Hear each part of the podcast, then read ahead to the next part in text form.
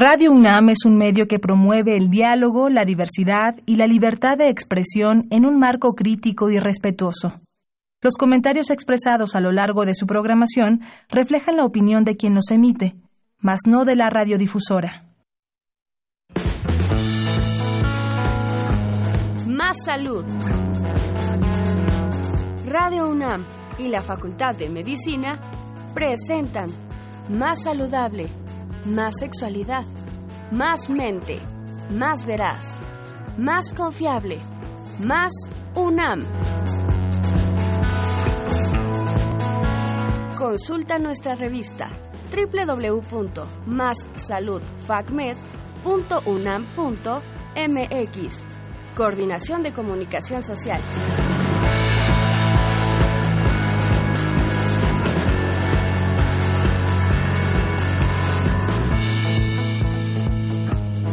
Muy buenas tardes, Radio Escuchas. La Facultad de Medicina de la Universidad Nacional Autónoma de México y Radio UNAM tienen el agrado de invitarlos a que nos acompañen durante la siguiente hora en su programa Más Salud.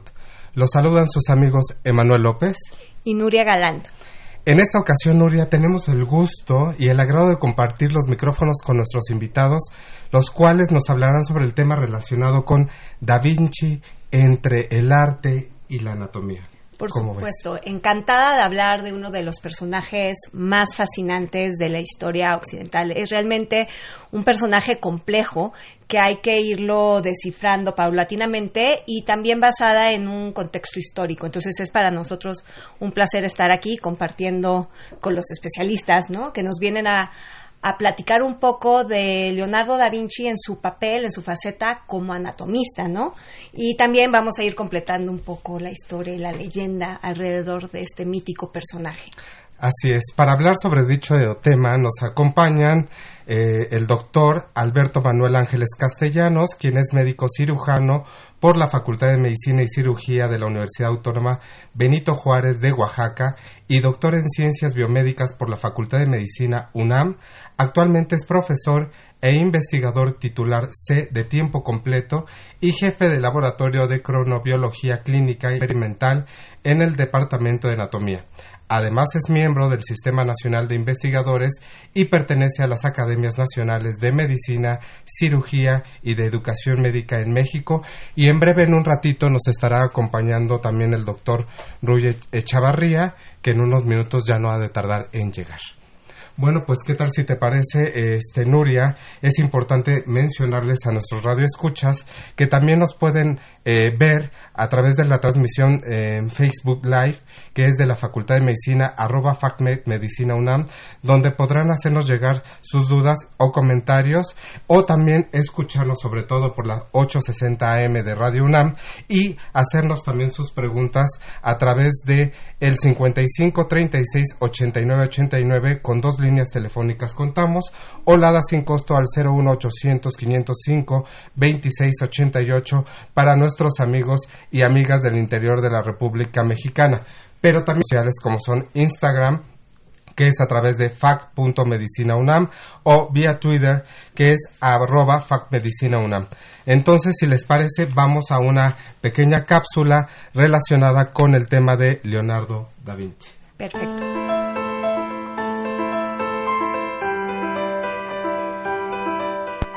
Leonardo da Vinci, 1452-1519. Considerado el paradigma del Homo Universalis, sabio renacentista versado en todos los ámbitos del conocimiento humano, Leonardo da Vinci incursionó en campos tan variados como la aerodinámica, la hidráulica, la anatomía, la botánica, la pintura, la escultura, la arquitectura, entre otros. Sus investigaciones científicas fueron en gran medida olvidadas y poco valoradas por sus contemporáneos, mientras que su producción pictórica, en cambio, fue de inmediato reconocida en obras de turbadora sugestión y delicada poesía. La formación inicial de Leonardo sobre la anatomía humana comenzó mientras aprendía con Andra del Verrocchio, quien insistía en que todos sus alumnos tuvieran conocimientos de anatomía. Leonardo fue maestro en anatomía topográfica, realizando numerosos estudios sobre los músculos, tendones, y otras características anatómicas visibles.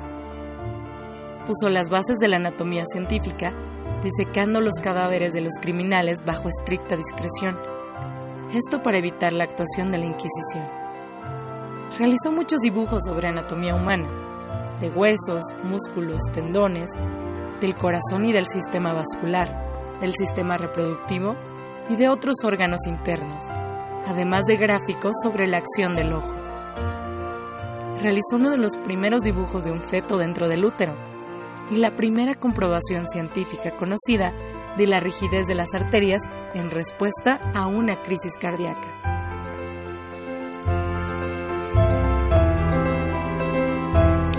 Pues bueno, ya estamos de regreso y les comentamos nuevamente nuestros números telefónicos para que puedan hacernos llegar sus dudas o comentarios, que es el 55 36 89 89 con dos líneas telefónicas y el 01 800 505 26 88 para nuestros queridos y queridas amigas de la del interior de la República. Y pues bienvenido, doctor pues Ángeles, y ya tenemos en, eh, en unos minutos ya está llegando el doctor Rui Bienvenido, doctor Rui. Muchas gracias. Si gusta tomar asiento.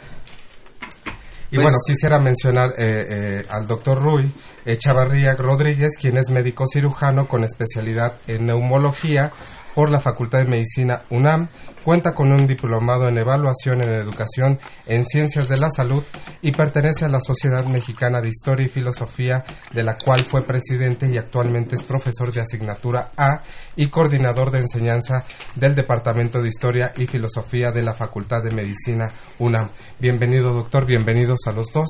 ¿Y qué tal, Nuria, si empezamos, empezamos con, nuestra charla de este personaje? Quisiera mencionar al principio y a partir de eso poder iniciar el diálogo con nuestros especialistas sobre la condición de Leonardo da Vinci. Leonardo da Vinci nace siendo hijo natural y esto le marca, pese a que su familia del lado paterno tenía posibilidades económicas y lo arropa y lo educa, le es privada la formación académica. ¿no? Y, y, pero a la vez se le da un gran regalo que crece alrededor de la naturaleza, y es la naturaleza su gran maestra y es a través de la observación que él va entendiendo ciertos fenómenos y se le va abriendo este mundo del conocimiento y incita en él o pone en él la semilla del saber, ¿no? En un personaje tan complejo. ¿Qué nos pueden decir de esta faceta de, de Leonardo como científico desde un punto de vista empírico? Doctor. Bueno, yo creo que entender a, Leonardo, para poder entender a Leonardo tendríamos que regresar a esa condición de, podríamos decir, en un momento dado de carencia para poder ser apoyado en su formación académica, lo cual lo sustituye, como lo deseas, con, este, con esta búsqueda del conocimiento a través de sus medios, que sería la observación, la experimentación en muchos casos. ¿no? Yo creo que algo muy interesante en él es eh, esta condición de eh, como de necesitar saber por qué eran las cosas. uno de los ejemplos muy interesantes que yo creo que, eh, muy particularmente creo que motivó a Leonardo a hacer todos los estudios que más adelante veremos del sistema muscular y esquelético, fue el volar. E, estaba con esa necesidad de entender cómo volar y si era posible, yo creo, de si era posible eh, que el hombre volara, ¿no? Entonces, esa, esa necesidad de conocimiento lo hace buscar la explicación y eso creo que es algo muy, muy, importante para poder entenderlo. Doctor eh, bueno, ya el doctor Ángeles ya conoce mi opinión, pero yo a Leonardo lo concibo eh, menos eh, glorioso ¿no? de lo que suele aparecer en las referencias habituales a él. Eh, la licenciada Nuria mencionó el regalo que le dieron de observación de la naturaleza. No olvidemos que no tenemos ninguna biografía real de Leonardo. Los datos que tenemos sobre su infancia son datos de terceros, especialmente de Giorgio Vasari, que le gustaba mucho novelar y fabular. Entonces, eh, eh, hacer aparecer a sus biografiados así como seres excepcionales. Entonces, yo creo que el deseo de observación de la naturaleza que desarrolló Leonardo no era ni más ni menos que el de cualquier hombre de su tiempo, un renacentista, eh, hombres que se estaban enfrentando a una situación de liberación al respecto del conocimiento obligado, eh, indiscutido del sistema escolástico. Esa, esa generación de la, la que pertenece Leonardo, esa generación que nació y vivió entre el 1450 y el 1550, es una generación que va a sentar las bases de la revolución científica. Y eh, a esa revolución científica, desde luego que perteneció Leonardo, pero no creo yo que Leonardo sea ese superhombre eh, al que se refieren generalmente los eh, biografías apologéticas de él, eh, como que hizo el renacimiento, el verdadero renacentista, etcétera. Yo creo al contrario que hubo personajes que individualmente contribuyeron muchísimo más a la revolución científica y al progreso de la humanidad que lo que haya hecho Leonardo. Es interesante que mencione esto, doctor, porque en realidad en el Renacimiento surge el concepto del genio creador, ¿no? Y que tiene que ver con esta este principio en donde el artista durante mucho tiempo fue considerado como dentro de las artes mecánicas y debido a la utilización de herramientas era una actividad que se menospreciaba ¿no? frente a las artes liberales. En el afán de subir de nivel, eh, los teóricos alrededor del arte empezaron a formular esta idea de que el artista tenía un don sobrenatural, que había una especie de intervención divina que los distinguía de todos los demás. Y sin duda, Leonardo Vasari, eh, perdón, Giorgio Vasari fue el que mencionó que Leonardo sobre todos tenía esta intervención porque definitivamente era muy muy hábil en todo lo que él se decidiera y, se lo propusiera, ¿no? Entonces es muy interesante ver cómo bajo la lupa de un contexto histórico, ¿no? Entender a los personajes. Un personaje que nace en el Renacimiento ya prácticamente podemos pensar que ya es la última parte del Renacimiento si consideramos las fechas que plantea Peter Burke, que son de 1300 a 1600. Son 300 años de renacimiento y la mayoría de las personas tenemos en la mente escasos 20 años, ¿no? De todo aquello que se fue dando durante estos, estos siglos, ¿no? Considerados renacentistas. Entonces es muy interesante el punto de vista del doctor que desmitifica el personaje y también por el otro lado darnos cuenta que sí existe esta figura del genio creador que se empieza a trabajar dentro de la teoría y que Leonardo es al que se le deposita en absolutamente todo junto con Miguel Ángel. Yo creo que es muy importante esta parte, situar a Leonardo en esta parte del, del, Renacimiento, porque para entonces eh, la influencia de las pinturas es muy, muy importante, mantener una eh, figura humana muy bien detallada o por lo menos muy bien este, proporcionada. Y esto es lo que los obliga a el conocimiento anatómico, para darle pie a la entrada de por qué, creo yo, es la búsqueda del conocimiento anatómico del humano, ¿no? Entonces, ¿cuál sería el valor simbólico que encontraban los artistas del Renacimiento en el cuerpo que los hacían realizar anatomías? ¿Ustedes qué piensan? Doctor, por favor. Eh, yo creo que era el regreso precisamente a aquel concepto clásico, ¿no? De la antigüedad clásica grecolatina, el hombre como medida de todas las cosas. Es la recuperación de esa figura del humano como centro del universo, desplazando al teocentrismo que había predominado durante los últimos 800 años antes de que empezara el Renacimiento. Pero esos 300 años que mencionó licenciada mm, no son de renacimiento pleno.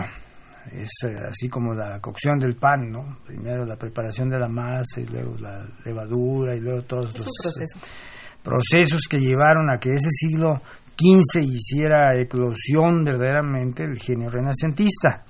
No se nos olvide también que sí es cierto que Leonardo, pese a que eh, era todo un artista que aspira ingeniero, contra lo que creo que es la realidad. Un ingeniero que era un magnífico, un grandioso artista, pero él no se quería dar cuenta. y eh, esa aspiración a, ser un eh, personaje universal, un polímata, como se ha dado en llamar a este tipo de personajes, eh, lo llevó a estudiar de todo. Fue un aprendiz de todo, oficial de pocas cosas y maestro prácticamente solo de la pintura. no se nos olvide, como usted mencionó, esa distinción entre las artes liberales y las artes mecánicas, ¿no? Eh, con la consiguiente, el consiguiente menosprecio de, los segundos, que era un concepto muy platónico y neoplatónico, que era la filosofía dominante de la época. Y sin embargo, Leonardo pretendía entrar en el gremio de los filósofos. Francisco I se refirió a él como un hombre que sabía muchísimo de muchas cosas, pero era el hombre que más sabía de filosofía, o por lo menos eso dijo alguno de sus biógrafos tempranos. No creo yo que haya sido así. Eh, Leonardo no estudió jamás latín y menos todavía griego, por la simple y sencilla razón de que jamás asistió a una universidad. Entonces, muy difícilmente podría haber participado en esas discusiones filosóficas de las cortes eh, mediceas, ¿no? o de los Esforza en los cuales eran filósofos muy muy preparados y de gran altura y, peso en la, filosofía de esa época eh, discutían en latín simple y sencillamente que era la lengua franca que permitía que un polaco, un portugués, un italiano y un flamenco se entendieran perfectamente. Se pudieran comunicar. Y se comunicaran sus ideas, las discutieran. Pero, pero Leonardo no lo podía hacer. Entonces, eh, yo dudo mucho que haya sido tan filósofo como se supone que lo era. Creo más bien que él se adornaba mucho con habilidades de las que prometía, que no dudo que tuviera los conocimientos, pero de los cuales los frutos fueron muy escasos, verdaderamente muy escasos. Más allá de su obra artística pictórica, los resultados son contados con los dedos de la mano. ¿Por qué habrá sido su interés de Leonardo el basarse en el cuerpo humano? O sea, ¿cuál, ¿qué fue lo que lo motivó a que él se, se fuera a esa parte como de estudio, como de interés hacia el cuerpo humano? A mí me llama mucho la atención eh, que siendo un pintor sin una preparación académica como o, o digamos adecuada para, para poder hacer este tipo de estudios, eh, me llama mucho la atención esa búsqueda del conocimiento y eso es bien interesante porque por ejemplo lo primero que hace no es eh, disecciones disecciones porque no tenía este pues la preparación médica podríamos decir para hacer disecciones no lo que él consigue primero son lo que yo he leído es que se consigue primero unos cráneos en la búsqueda de conocer cómo era el sistema nervioso central, pero eran cráneos y entonces a través de la el estudio de la cavidad craneana en diferentes este, cortes que hizo a, los cráneos propone una este una forma una forma de, del cráneo y nunca nunca abandona las teorías previas de, que el cráneo estaba de que el cerebro estaba formado por por bulbos por espacios bulbosos en línea no muchos años después, casi aproximadamente 11 años después, deja esos estudios, esos dibujos de cráneos y 11 años después es cuando tiene la oportunidad de hacer un, un estudio en, cerebro de, de, res, porque ni, incluso no lo hace en humano, no lo hace en cerebro de res, donde hace este experimento de ponerle allá cera líquida para poder ver cómo estaban los, los, los los ventrículos y se da cuenta que no estaban en línea y que tampoco tenía conexión con los, con los nervios que salían hacia la parte del cráneo y que ahora conocemos como pares craneales, ¿no?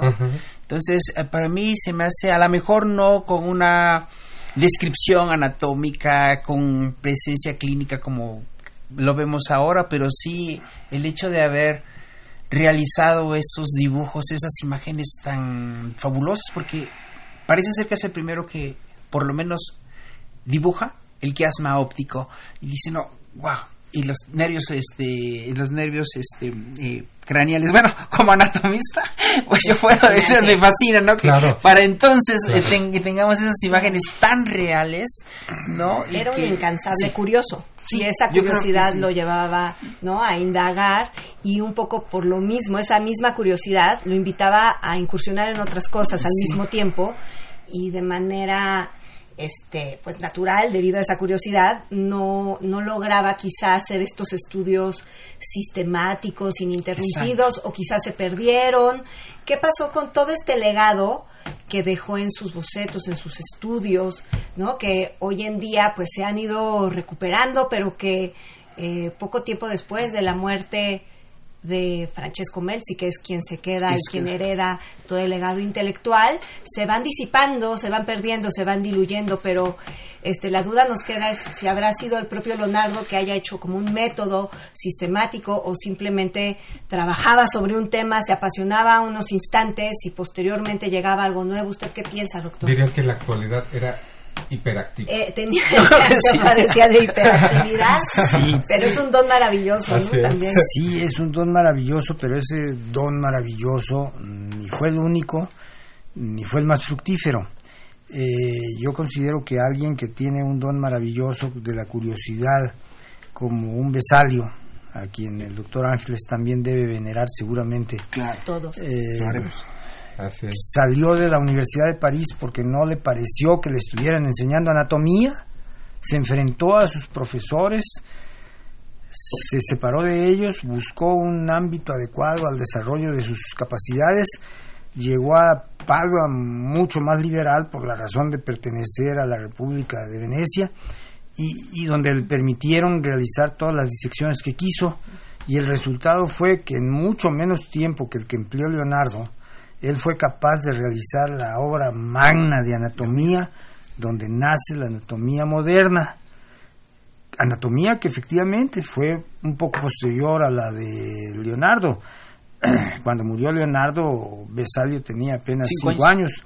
Pero, indudablemente, la anatomía de Leonardo no le fue de utilidad a nadie, porque eliminó el sueño de los justos durante 200 años hasta que fue empezar a recuperar en la biblioteca de Windsor tras de viajar de Francia a la posesión nobiliaria de los Melzi en Italia y de Italia dispersada por el hijo de Francesco, Horacio, vendida a marchantes de arte, no de ciencia, y, dispersada en bibliotecas particulares o en la Biblioteca Real de Madrid.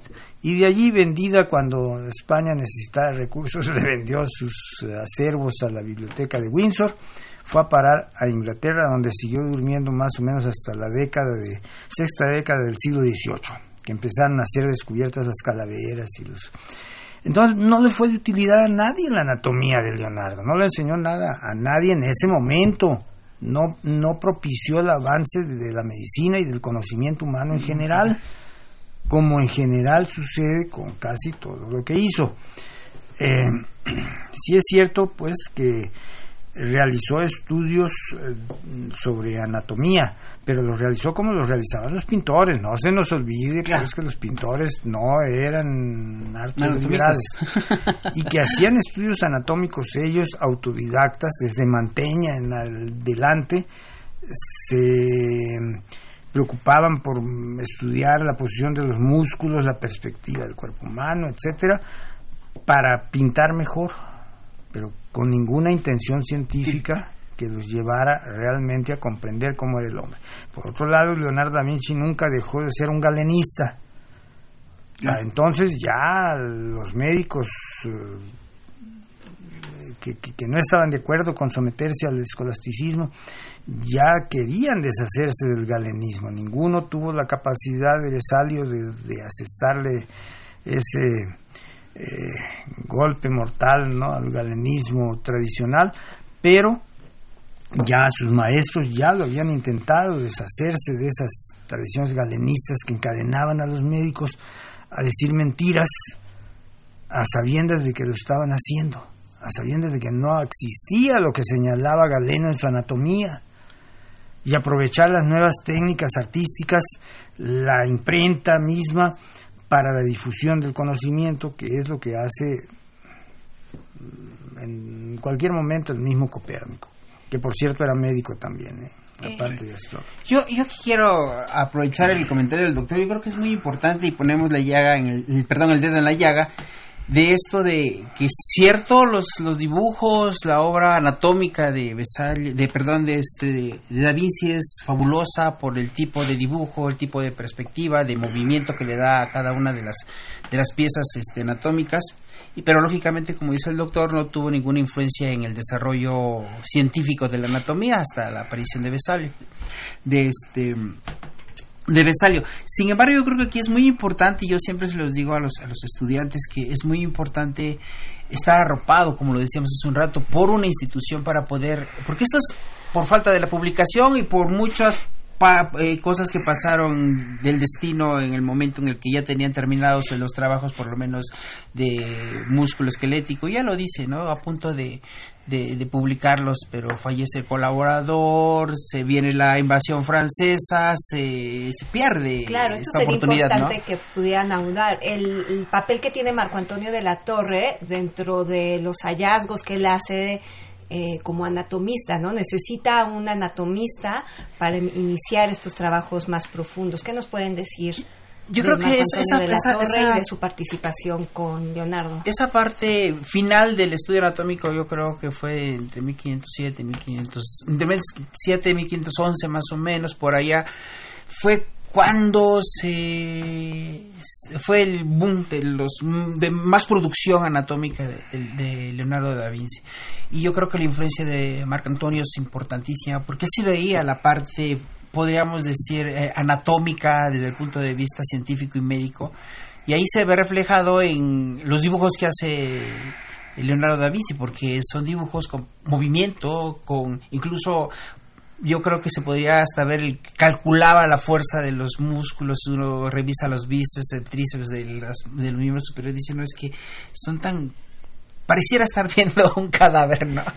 Y, muy interesante lo que, lo que en uno de los cuadros de notas dice, ¿no? Que no únicamente es necesario tener un cadáver para hacer esos dibujos, sino que fueron varios cadáveres los que tuvieron que disecar para poder tener la idea completa de cómo era el movimiento muscular, que cómo era el músculo, características morfológicas eh, magras y que pues lo repitió varias veces para poder tener eso entonces mm, porque se le discutía de que pues era difícil que, que era más era más importante ver el cadáver que el dibujo ¿no? Es lo que hacemos nosotros ahora, ¿no? Que les decimos a los estudiantes, es que ya lo vimos en la diapositiva, pero es no lo mismo verlo en una diapositiva que verlo en el cadáver. Claro. ¿no? Entonces, eh, yo creo que de, si dejando un poco toda esta parte de que no se publicó, de que no tuve, yo creo que es muy importante el, el este hecho de que sus dibujos, muchos de ellos fueron basados en disecciones, ¿no? Disecciones tanto humanas como, como de, de, animales, ¿no? Y sería muy importante recalcar la dificultad de aquel entonces ah, de conseguir un cuerpo, de obtener un cuerpo como, para poderlo indagar y todavía aún más siendo pintor, ¿no? Entonces, no sé si puedan ahondar sobre ese tema. Sí. Eh, Marcantonio de la Torre toma contacto con Leonardo ya en los últimos años de vida de, de, la Torre. Como señaló el doctor Ángeles, eh, la relación no duró más allá de entre 1507 y 1511, cuando la peste que asoló eh, la Italia del Norte se llevó a De la Torre. Sin embargo, De la Torre, en esa época, él elaboró una obra de anatomía quizá no ilustrada con los textos de Leonardo, pero que fue considerada en su época muy importante, muy tenido en cuenta. Y además parece ser que era tenido en cuenta porque Marcantonio de la Torre sí le que parecía querer darle un enfoque anatomoclínico a lo que él estudiaba en sus disecciones. Leonardo no. Leonardo no tenía ni la capacidad para hacer esa correlación anatomoclínica, ni mucho menos. Él veía los cadáveres como simples máquinas nos basta ver los eh, eh, disecciones de miembros superiores a los cuales le da preferencia sobre los de miembros inferiores y, y los de vísceras. Los de vísceras prácticamente no es mucho lo que explora de pulmones, de hígado, etcétera. Se interesó por la uh, embriogénesis, fue el primero que dibujó un útero no muy realista, muy hermoso, sí, pero no muy realista. Y es más, la placenta que dibujó la tomó de una res. Es decir, Leonardo tenía una pésima costumbre muy propia de los galenistas medievales. Él hacía anatomía comparada, no hacía anatomía humana real. Disecaba animales en algunos como el cerdo o los monos, mm, bastante similares al humano. Eh, no sé si es porque seamos parientes cercanos, ¿verdad? Pero, también lo hacía eh, de, reses, que, son animales que su clave está lejísimos de las claves humanas, ¿no?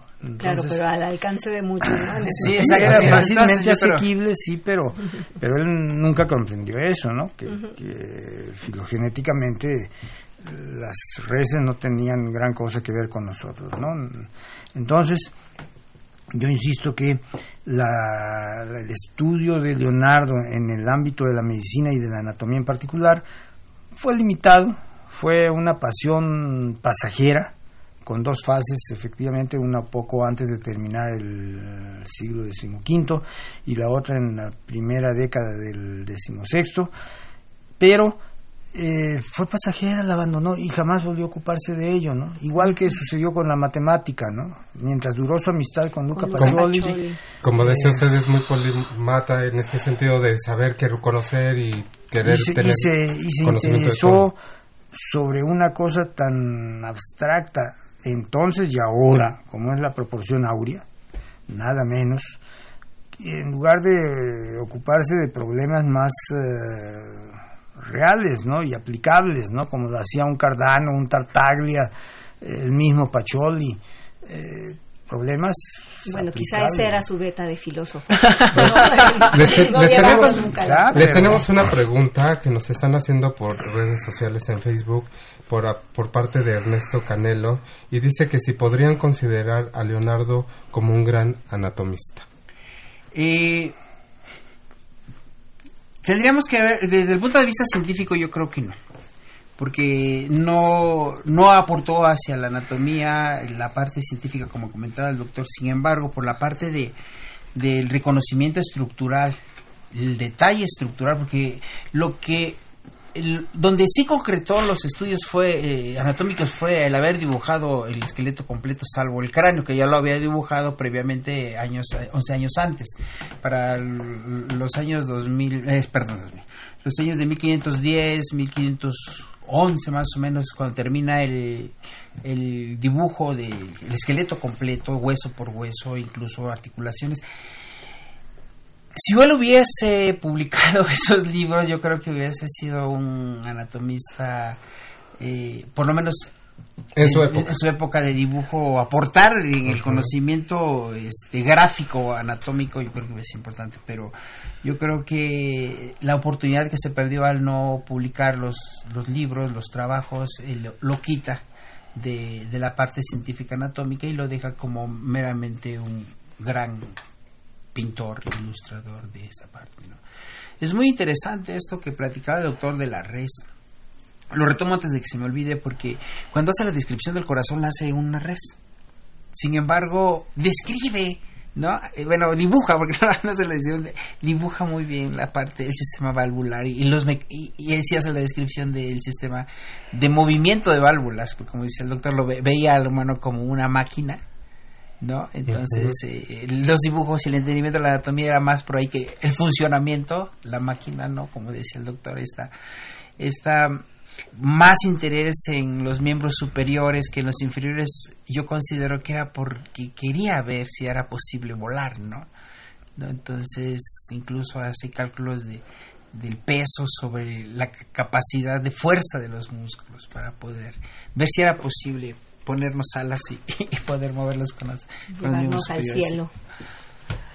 Bueno, coincido con el doctor en que desde un punto de vista científico no es posible mm, colocarlo entre los grandes anatomistas de la historia. Desde un punto artístico, obviamente está en, yo le llamo el triunvirato, ¿no? Miguel Ángel, Rafael y, Leonardo son la culminación de ese, de ese proceso al que me refería antes, del Renacimiento, y son los más grandes pintores y con ello digo los más grandes anatomistas dentro del ámbito artístico. Eh, en historia no existe el hubiese o el hubiera, ¿no? Existe el dato Pero siempre se nos antoja. claro, las... Eh, eh, eh, hay un nombre, perdón mi Alzheimer, pero este, cuando, paracronías, las paracronías se nos antojan siempre, ¿verdad? Si hubiera sucedido, ¿no? Si hubieras publicado, Leonardo, ¿no? Pero no publicó. Imaginarnos no, mundos no publicó, ¿no? Y, y, en ese momento pues, no entra dentro del cuadro de la anatomía científica.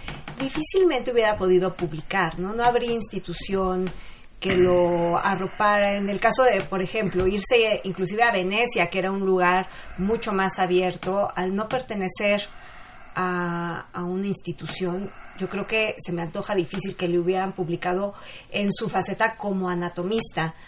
Entonces creo que sí, su condición estaba muy marcada, ¿no? Y, yo siento desde, desde historiadora del arte, siento que él se dedicó a la pintura efectivamente porque así se formó, se formó como pintor, sin embargo, inclusive en sus cartas se ofrecía y ofrecía todos sus servicios y hasta el último te ponía, ahí sé pintar, pero primero te decía que era un gran cocinero, bueno, sabía mucho de cocina, eh, que sabía organizar fiestas muy, muy bien, muy suntuosas, ¿no? Y, este, y atractivas y al final te decían, ah, bueno, y, hice pintar. Hice pintar. ¿No? Hasta él solito se ponía hasta el último. Entonces yo siento esta como, como impedimento, frustración dentro de un alma tan inquieta como Leonardo, ¿no? De saberse pintor, sentirse muy orgulloso de la pintura dentro de las artes. Él sin duda la defiende sobre todas las otras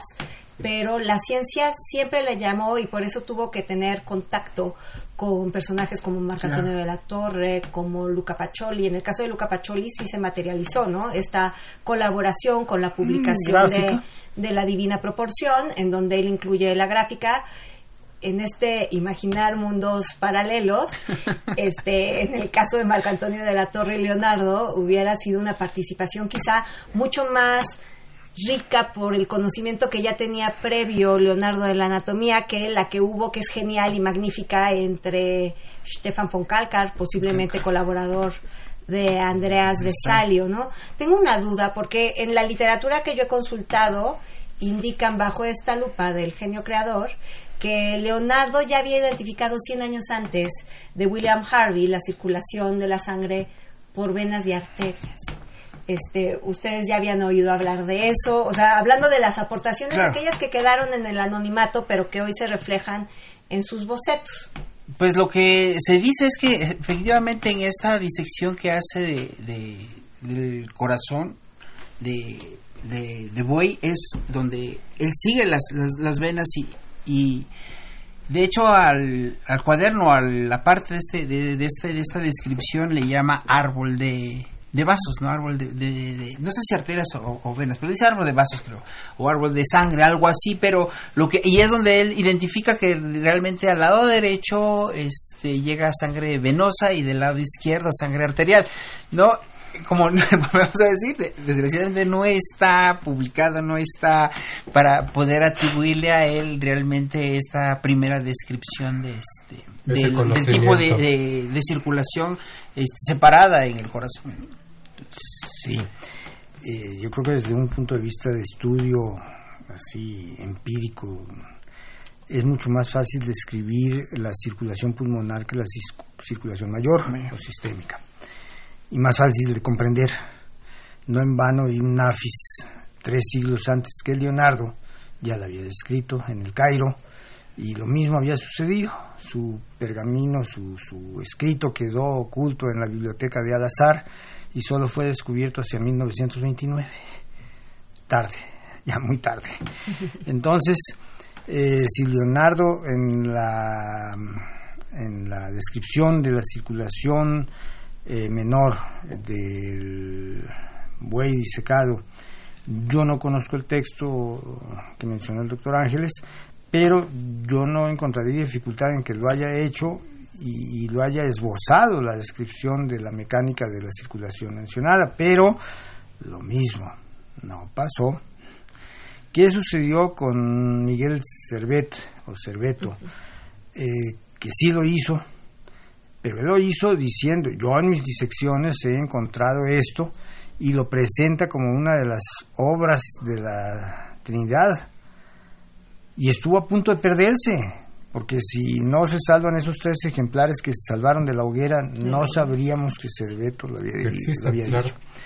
Unos cuantos años después, el alumno de Besalio, Realdo Colombo, descubre lo mismo, no lo dibuja, porque Colombo no hacía muchas gráficas al respecto, pero la escribe. Y, su alumno también, el alumno de Colombo, Juan Valverde Amusco, lo testifica. Mi maestro y yo estudiamos la circulación pulmonar, etcétera, etcétera. Entienden la mecánica y la describen. Ahí está, ¿no? Y Harvey va mucho más allá de la circulación menor. Jaime va a descubrir la mecánica de la circulación mayor y no solo a descubrirla y describirla, sino a comprobarla experimentalmente, acorde ya con esa primera mitad del siglo XVII, donde la ciencia ya no nada más se describe, sino se, se comprueba experimentalmente. Entonces, comparar la presencia de un Harvey con la presencia de Leonardo, a mí me parecería una herejía. Ok, doctor. Muy interesante lo que están platicando. Y si les parece, eh, vamos a una pequeña cápsula, una pequeña intervención y seguiremos con tanto gusto estar escuchando sobre Leonardo da Vinci. Por favor.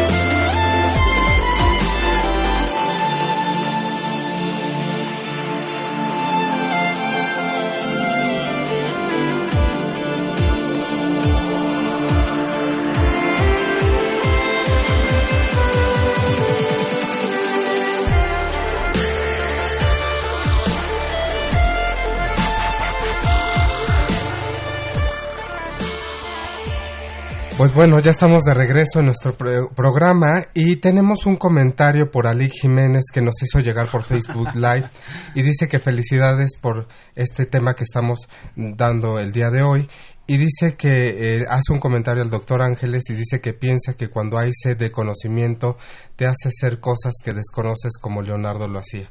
Así inició un taller de conversación en Oaxaca donde el doctor habló sobre técnicas para esqueletopexia hasta llegar a ser un académico de la UNAM. Entonces tenemos este comentario hacia el doctor que le hace, me imagino, no sé si sea un estudiante, Fue un alumno mío con el que empezamos a trabajar en Oaxaca precisamente a tratar de conservar el material biológico que teníamos ahí, pues mal conservado, ¿no? Y se, se, formó un taller de conservación de material biológico para la docencia.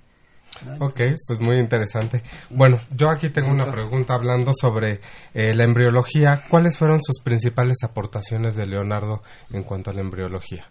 Pues eh, ya lo había comentado el doctor que fue uno de los primeros que hace o eh, proyecta el, la imagen de un feto dentro del, del útero, no tiene la oportunidad de hacer la disección o tiene la oportunidad de hacer la disección de la mujer embarazada que fallece durante el parto y hacen este la disección del, del, producto dentro del, del, útero.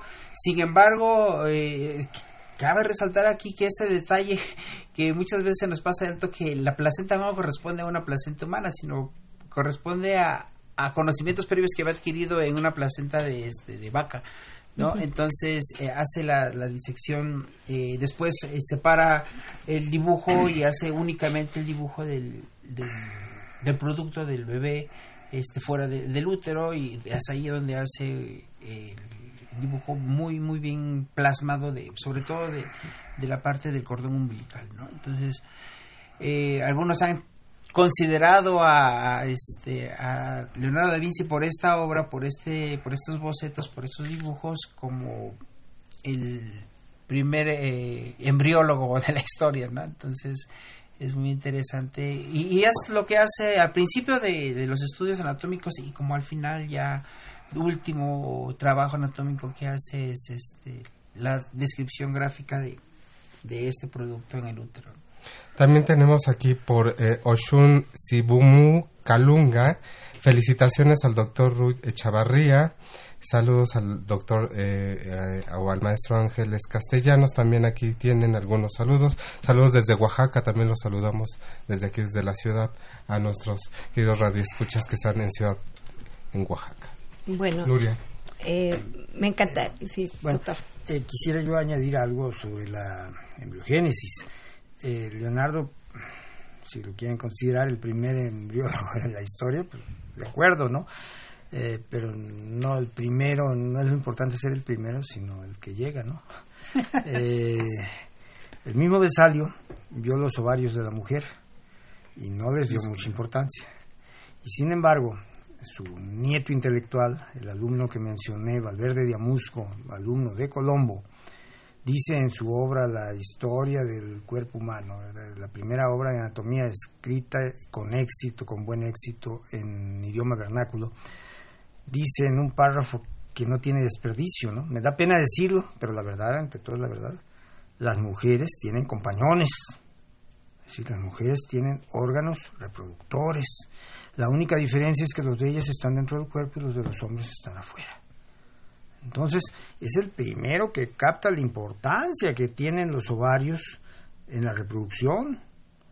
Galeno, para empezar, en sus primeras descripciones anatómicas, eh, cometió varios errores en la descripción de, la relación genital incluso, que corrigió después en su famoso corte sagital, eh, en que se ve cómo es la relación realmente, ¿no? Pero no va más allá, ¿no? De lo que todo el mundo puede ver no hace mayor énfasis en tratar de comprender cómo era realmente la, concepción del humano. Solamente hace como una pequeña descripción, pero hasta ahí los órganos, pero no trata de entenderlo, cosa que, que Valverde sí lo comprende, aunque no lo diga explícitamente. En ese texto está la comprensión de que se necesita tanto el órgano humano femenino como el órgano humano masculino para producir un nuevo ser. Y eso sí es embriogénesis. Claro. Todavía falta que llegue el Leeuwenhoek con su microscopio y Regner de Graaf con, también con su microscopio y nos expliquen lo que son los eh, gametos. Eh, gametos, ¿no? Las células reproductoras, ¿no? Pero bueno, ellos no tenían el microscopio, pero lo entendieron, lo entendieron perfectamente. Bajo la lupa de Leonardo da Vinci, anatomista como, como artista, ¿Qué diferencia puede encontrar con eh, Miguel Ángel como anatomista? ¿Cuál era la concepción que tenía Leonardo del cuerpo humano versus la concepción que tenía el propio Miguel Ángel este, siendo dos artistas que realizaban este, o que tuvieron la oportunidad de realizar disecciones, ¿no? Y que su, eh, su arte, como buenos artistas renacentistas, giran alrededor del cuerpo, pues el cuerpo principalmente masculino. Doctor, por favor. Yo consideraría mejor anatomista a Miguel Ángel. Mejor, eh, pero ¿en qué términos sería esa manera de valorarlo? empírico mejor anatomista sobre la observación simple del cuerpo humano y la comprensión de la dinámica de la musculatura y del aparato osteomuscular, ¿verdad? Para las posiciones, para las expresiones de los cuerpos. Yo lo consideraría mejor porque la obra de Miguel Ángel es mucho más extensa y sus personajes son muchísimo más eh, analizables, ¿no? Es decir, nos, nos permite una gama mayor de identificación de expresiones, de, dinámica del cuerpo. ¿no? Eh, a lo mejor es preferencia por el pintor, pero...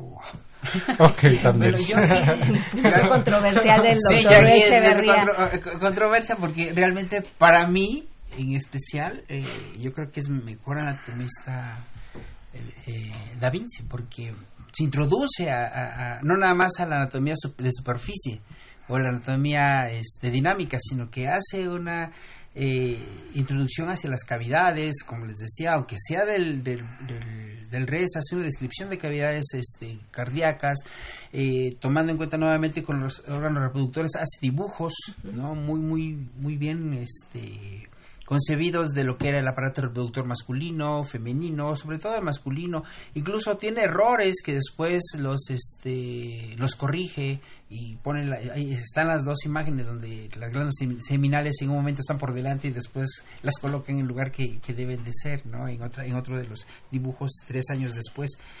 Entonces yo creo que eh, entra a la anatomía, eh, a los dibujos anatómicos mucho más específicos cuando hace la, los dibujos, no, no sé si llama la descripción gráfica, podríamos decirle, de lo que son el sistema nervioso central, cuando hace el árbol de nervios, ¿no? donde propone eh, la, este, las extensiones del sistema nervioso central y, dice que no hay una conexión como se creía entre el alma que estaba en los, este, en los, en los bulbos de, este, ventriculares con los, con los nervios y, y dice no hay una conexión son separados y ahí no está el alma, ¿no? Entonces, bueno, no lo dice porque no está no estaba en contra de, Galeno, pero este eh, sí hace una descripción gráfica de lo que es la anatomía más detallada, visceral, eh, hígado muy poco, pero corazón, pulmones y este sistema nervioso central eh, de bastante de bastante interés. A mí me gusta pensarlo desde dos dos puntos distintos, ¿no? Eh, tanto Leonardo desde la idea de la experiencia, ¿no? La manipulación directa, la, esta dimensión descriptiva y Miguel Ángel una búsqueda que va más allá del cuerpo y que indaga en los ámbitos de lo sobrenatural, de la poesía misma, ¿no? Él encontraba que en el cuerpo habitaba el alma, ¿no? Y era como una manifestación de lo divino versus un artista como Leonardo que mínimo dejaba escrito que pues aparentemente nos deja ver que no es una no es una persona que cree en la divinidad no no lo puede decir expresamente porque este pues le iba le iba la vida no ya había tenido problemas anteriormente pero inclusive se jacta decir que a él le salen este que entre las creaciones de él y de la divinidad de Dios él le gana porque a él no se le va algo feo, en cambio a la, a la divinidad de vez en cuando este, hace creaciones un poco aberrantes, por así decirlo, ¿no? Entonces se compara como diciendo, yo puedo dominar la belleza y puedo producirla, en cambio en el ámbito de lo natural hay veces que la fealdad se aparece.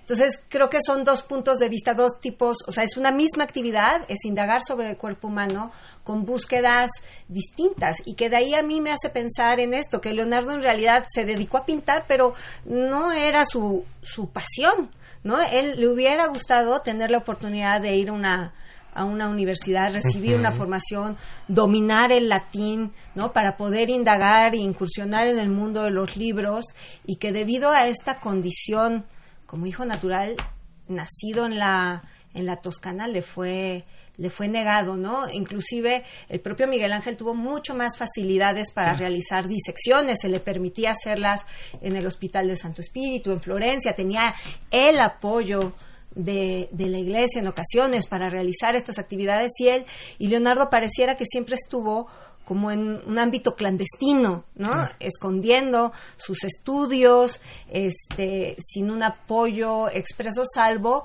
de familias tan poderosas, ¿no? Como en estos 17 años que estuvo en, en Milán, ¿no? Entonces, me parece una figura fascinante, muy compleja, eh, que debido a que efectivamente hay pocos documentos y se va creando alrededor de él un mito, una leyenda, ¿no? Este, pues nos aparece como un héroe de la historia occidental y que efectivamente el doctor Echeverría ha venido a, ponerlo en términos mortales. Este, un dato curioso era, era vegetariano.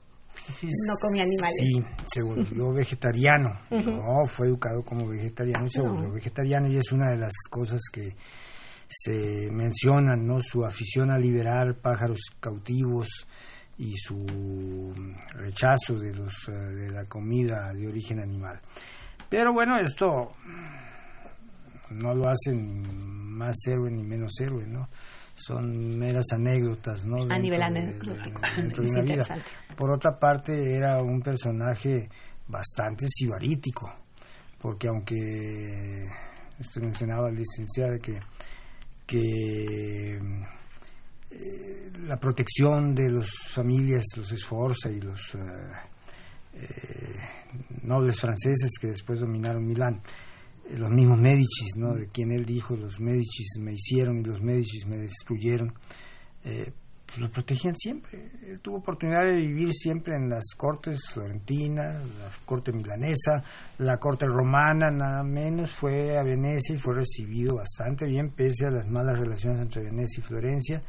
Eh, y por último fue a pasar sus últimos años en Francia, acogido por el rey Francisco I, alojado en un palacete donde el mismísimo rey había pasado su infancia, donde decía que no era cualquier eh, chabola allí que, le cedieran para que viviera, ¿no?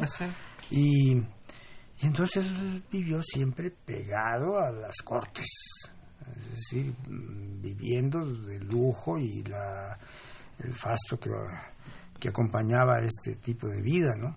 No fue precisamente un artista eh, luchador, olvidado. olvidado sí, la figura del artista incomprendido todavía no surgía, no, Uno no aspiraba a eso, tenías que ser un artista de la más dificultades Miguel Ángel en este caso, ¿no? así Rafael, que también sabía acogerse a las cortes, pero...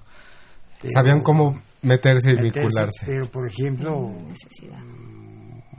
las comparaciones son malas, pero lo mismo, Copérnico, que hizo una obra mm, muchísimo mayor, más significativa y más eh, fundamental para el desarrollo de la humanidad, se fue a su Polonia natal, aceptó una canonjía, ejerció como médico y se dedicó él, sacrificando su sueño, a estudiar lo que le interesaba, la astronomía, hasta crear su obra magna ¿no? de Revolutionibus y eh, es ese tipo de hombres a los que yo realmente admiro ¿no? en, el proceso renacentista y en el mismo proceso de la revolución científica. ¿no?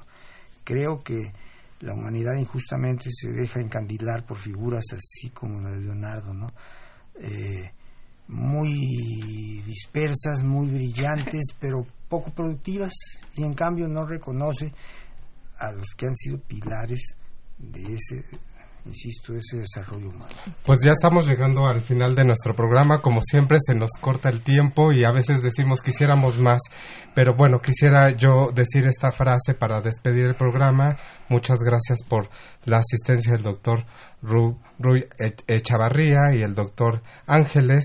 Y bueno, esta frase dice, has de tratar al cuerpo no como quien vive con él, que es necedad, ni con ni como quien vive por él, que es el delito, sino como quien no puede vivir sin él, de Francisco de Quevedo. Y bueno, pues nos despedimos, Nuria, yo soy Emanuel. Mm, Nuria Galán, fascinada de estar aquí con Y ya pues agradecemos la participación de los doctores que estuvieron con este tema de Da Vinci. Y bueno, esta fue una coproducción de la Facultad de Medicina y Radio UNAM, a nombre del doctor Germán Fajardo Dolci, director de la Facultad de Medicina, y la secretaria general, la doctora Irene Durante, y como coordinadora de comunicación social, la licenciada Karen Corona Menés, al igual que tuvimos el apoyo de, la jefa audiovisual, la licenciada Pamela Gómez Velázquez, y en la producción a la licenciada Erika Alamilla Sánchez, la voz de la cápsula, la licenciada Andrea Candy, y en Facebook Live que nos apoyó la licenciada y Morales. En los controles, Socorro Montes, y bueno, pues agradecemos a todos nuestros radioescuchas que estuvieron el día de hoy atendiendo y escuchando y dando, nuestras, eh, dando sus preguntas o dudas. Pues muchas gracias y muy buena tarde a todos. Gracias. Muchas gracias. Gracias.